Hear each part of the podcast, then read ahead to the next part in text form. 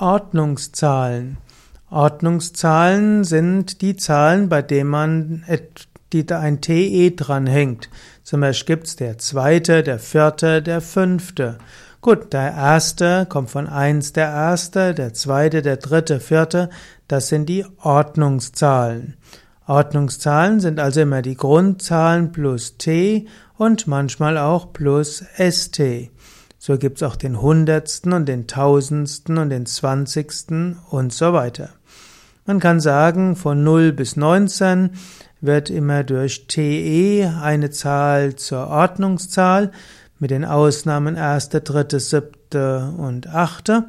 Und ab 20 da macht man aus der Zahl mit STE eine Ordnungszahl.